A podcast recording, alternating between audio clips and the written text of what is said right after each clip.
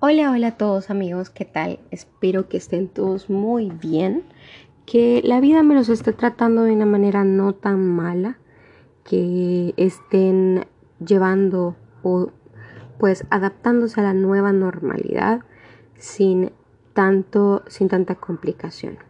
El día de hoy les traigo un tema que fue solicitado por una seguidora, es en nombre tuyo, no voy a decir obviamente tu nombre, pero ya sabes quién sos muchísimas gracias por eh, la confianza depositada y sobre todo por la experiencia.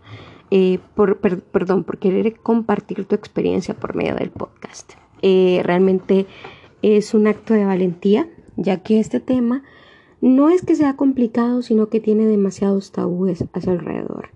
Entonces creo que eso es lo que lo convierte en algo un poquito complicado de hablar, a pesar de que nuestra generación es un poco más abierta al respecto pero seguimos estando sin esa costumbre de quitarle eh, como que peso a la palabra virginidad. les voy a comentar cuál es el tema más adelante, pero por el momento les voy a leer el relato que nuestra querida amiga nos compartió. Este empieza así. Tenía 16 años cuando decidí que quería experimentar con mi novio de 18. Mis papás no sabían que yo tenía novio, por lo cual nos las ingeniamos para encontrar un lugar tranquilo en el cantón donde vivíamos. Resultó que tanto él como yo estábamos sumamente nerviosos y ninguno de los dos encontró placentero el encuentro. Pero como era por mutuo acuerdo y la decisión había sido completamente mía, yo me sentía súper cómoda. Aparte de eso, aunque no fue como yo me lo esperaba, estaba segura de que no podía culparme por lo sucedido. Pues lo importante es que cinco o seis días después de haber tenido mi primera relación sexual, llegué a mi casa después de la escuela e inicié con un fuerte dolor de vientre, cosa que no era normal para mi periodo menstrual, pero al final resultó ser parte de él. Pero en la carencia adecuada de una en la, perdón, en la carencia de una adecuada educación sexual, yo creí que era un aborto. Me retorcía del dolor. Me dio fiebre, escalofríos y ahí como a las 11 de la noche me liberé de toda vergüenza y les dije a mis papás, estoy teniendo un aborto. No tenía idea de cuál era el concepto de un aborto, pero al ver el dolor de vientre más el sangrado digno de mi periodo menstrual, yo creí que era un aborto. Me mentalicé que estaba perdiendo al bebé. Me sentí culpable y me tuve que delatar, ya que en ese momento pensaba más en mi estado de salud que en la vergüenza de contarle a mis papás.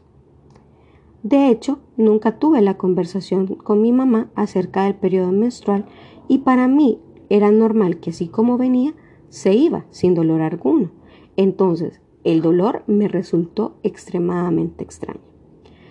Después de contarles, me ultrajaron, me, me trataron de barata, de sinvergüenza, de puta y hasta de regalada.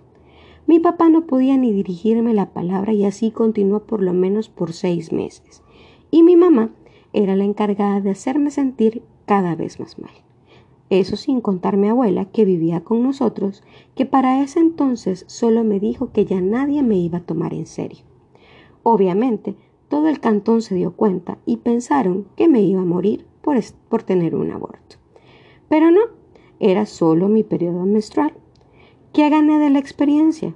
Aparte del apodo de la deshonrada, porque mi abuela así me trató de ahí en adelante, la fama de ser promiscua, la vergüenza y el poco interés de mis papás de seguirme educando. Sí, me tuve que pagar sola los estudios.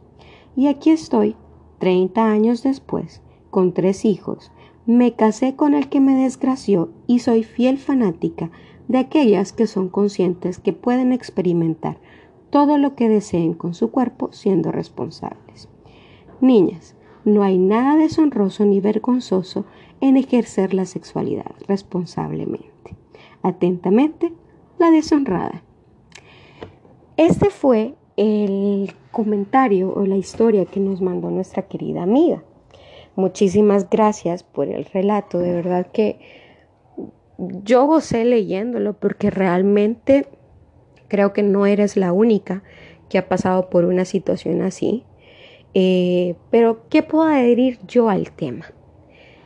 Tres puntos. Y no son solo para las niñas.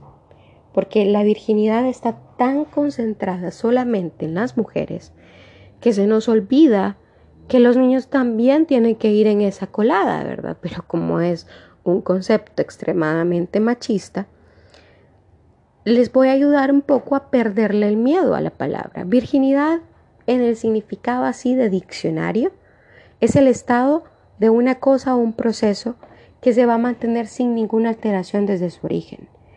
Así que díganme ustedes, para ayudar a, desmentir el concepto, ¿quién se mantiene sin alteraciones desde el nacimiento?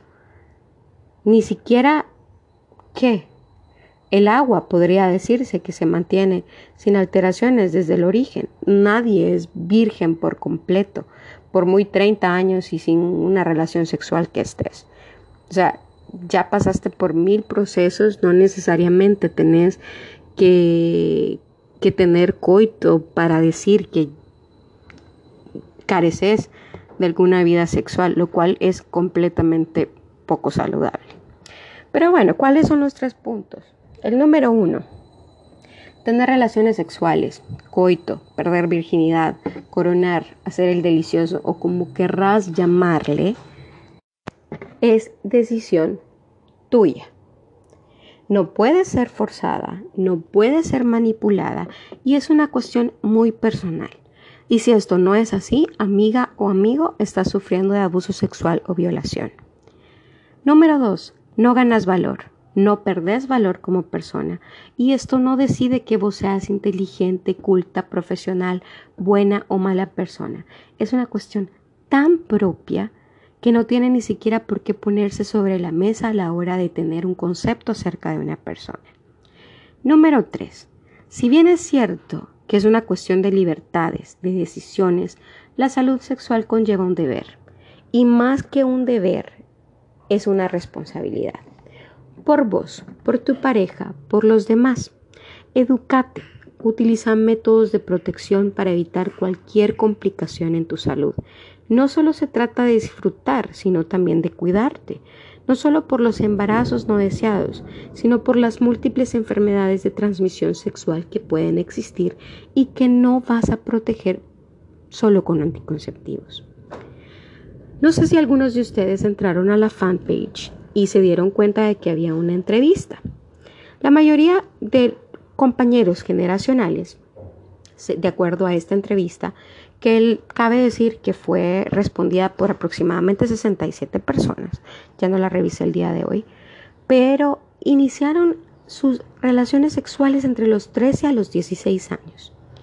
Es una cuestión que me llama mucho la atención porque crecimos con aquella idea de que la virginidad era la manera más pura y casta de llegar al matrimonio, porque era impuesta y aún así por muy sobre todas las cosas, teníamos una edad de, inicio de relaciones sexuales bastante pequeña.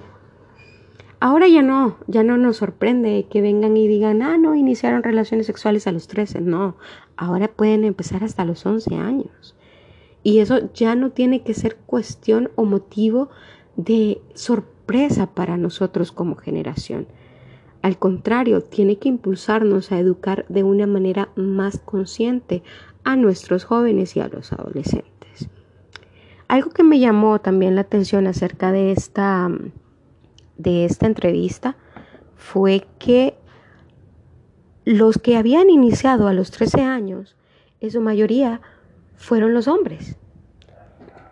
Y la mayoría de estos hombres iniciaron sus relaciones sexuales con trabajadoras del sexo lo cual, si lo vemos a estas alturas y con todo el conocimiento que tenemos, es un abuso.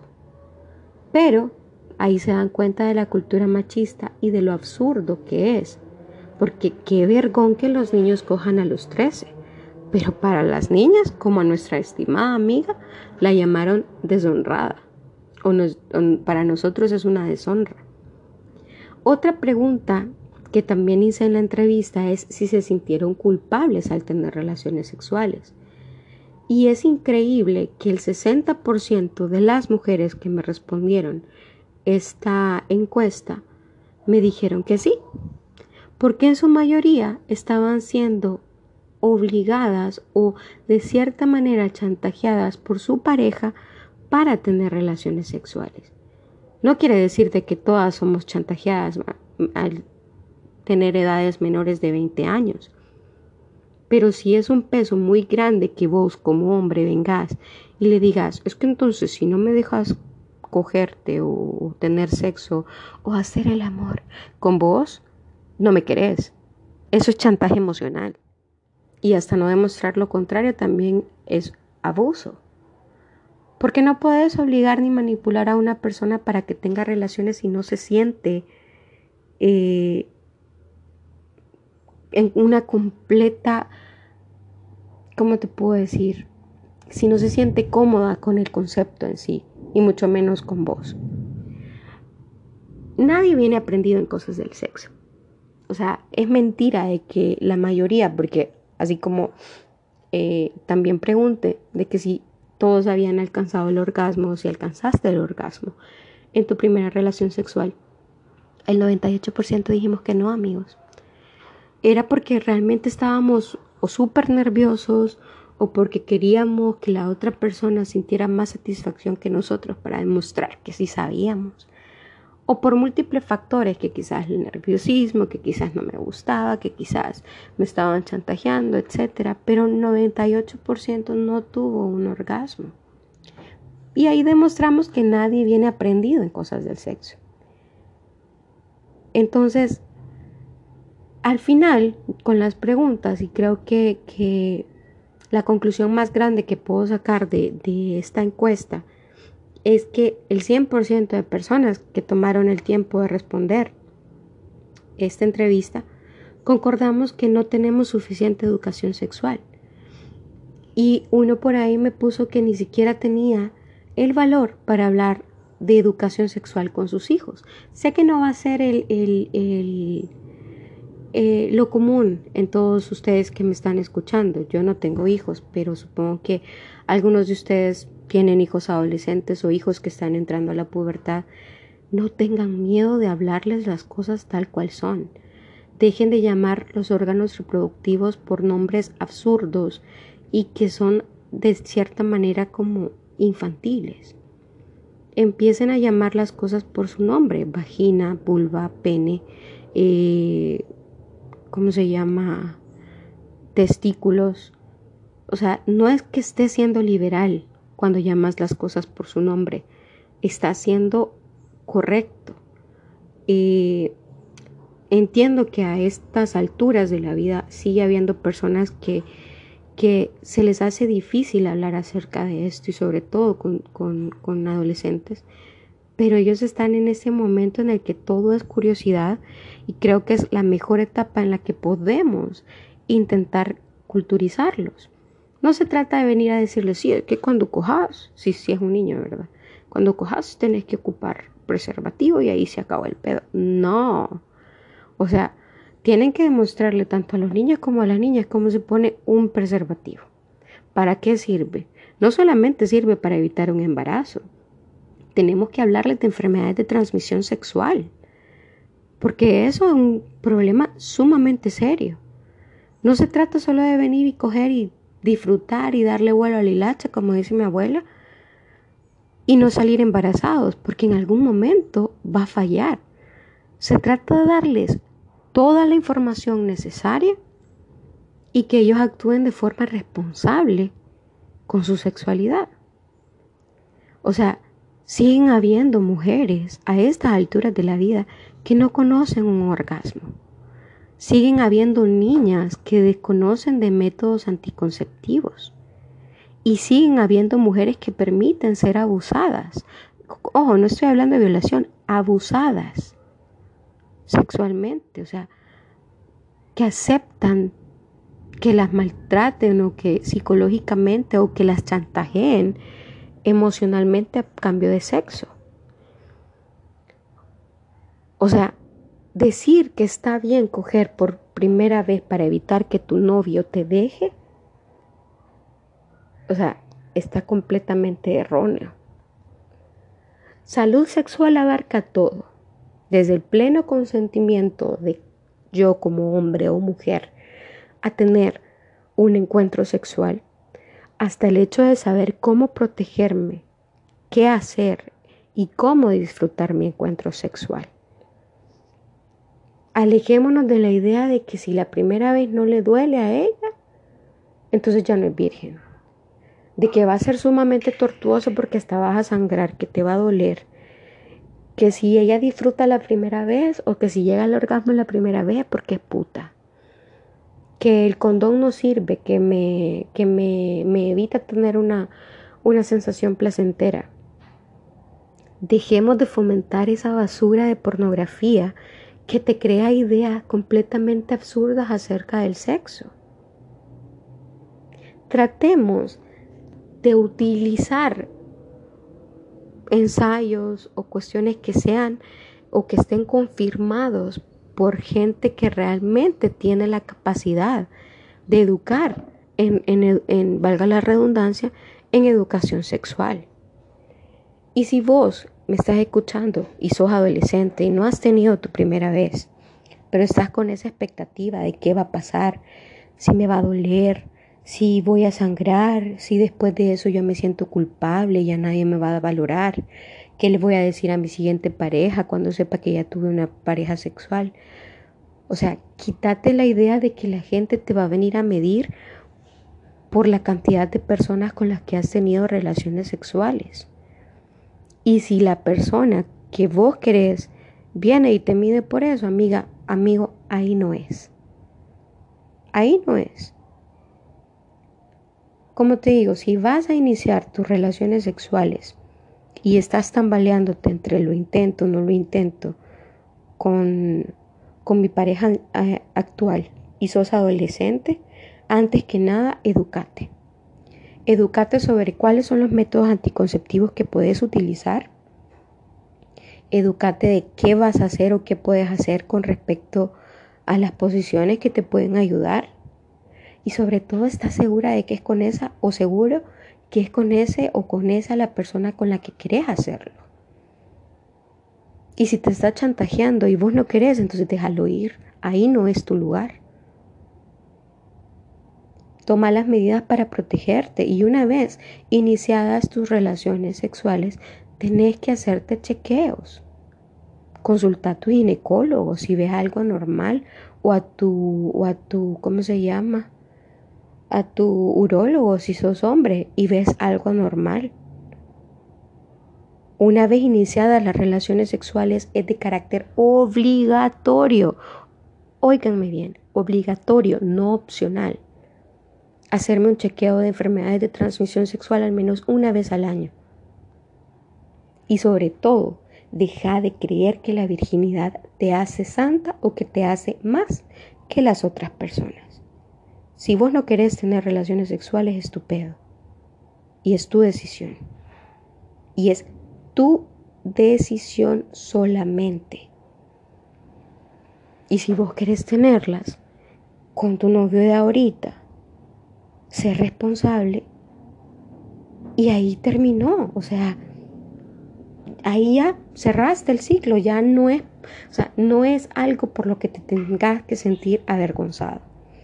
Y si vos sos papá y sos mamá de un adolescente que está en edad reproductiva y que ya tiene periodo menstrual y que ya tiene este, eyaculaciones, porque no nos demos paja, nos damos cuenta, como adultos nos damos cuenta.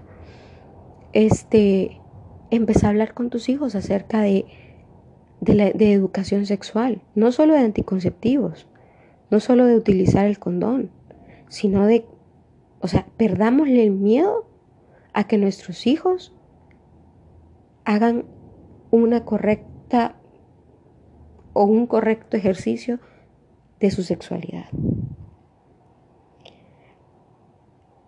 Repito, la virginidad no te hace santa, no te hace ni más ni te hace menos.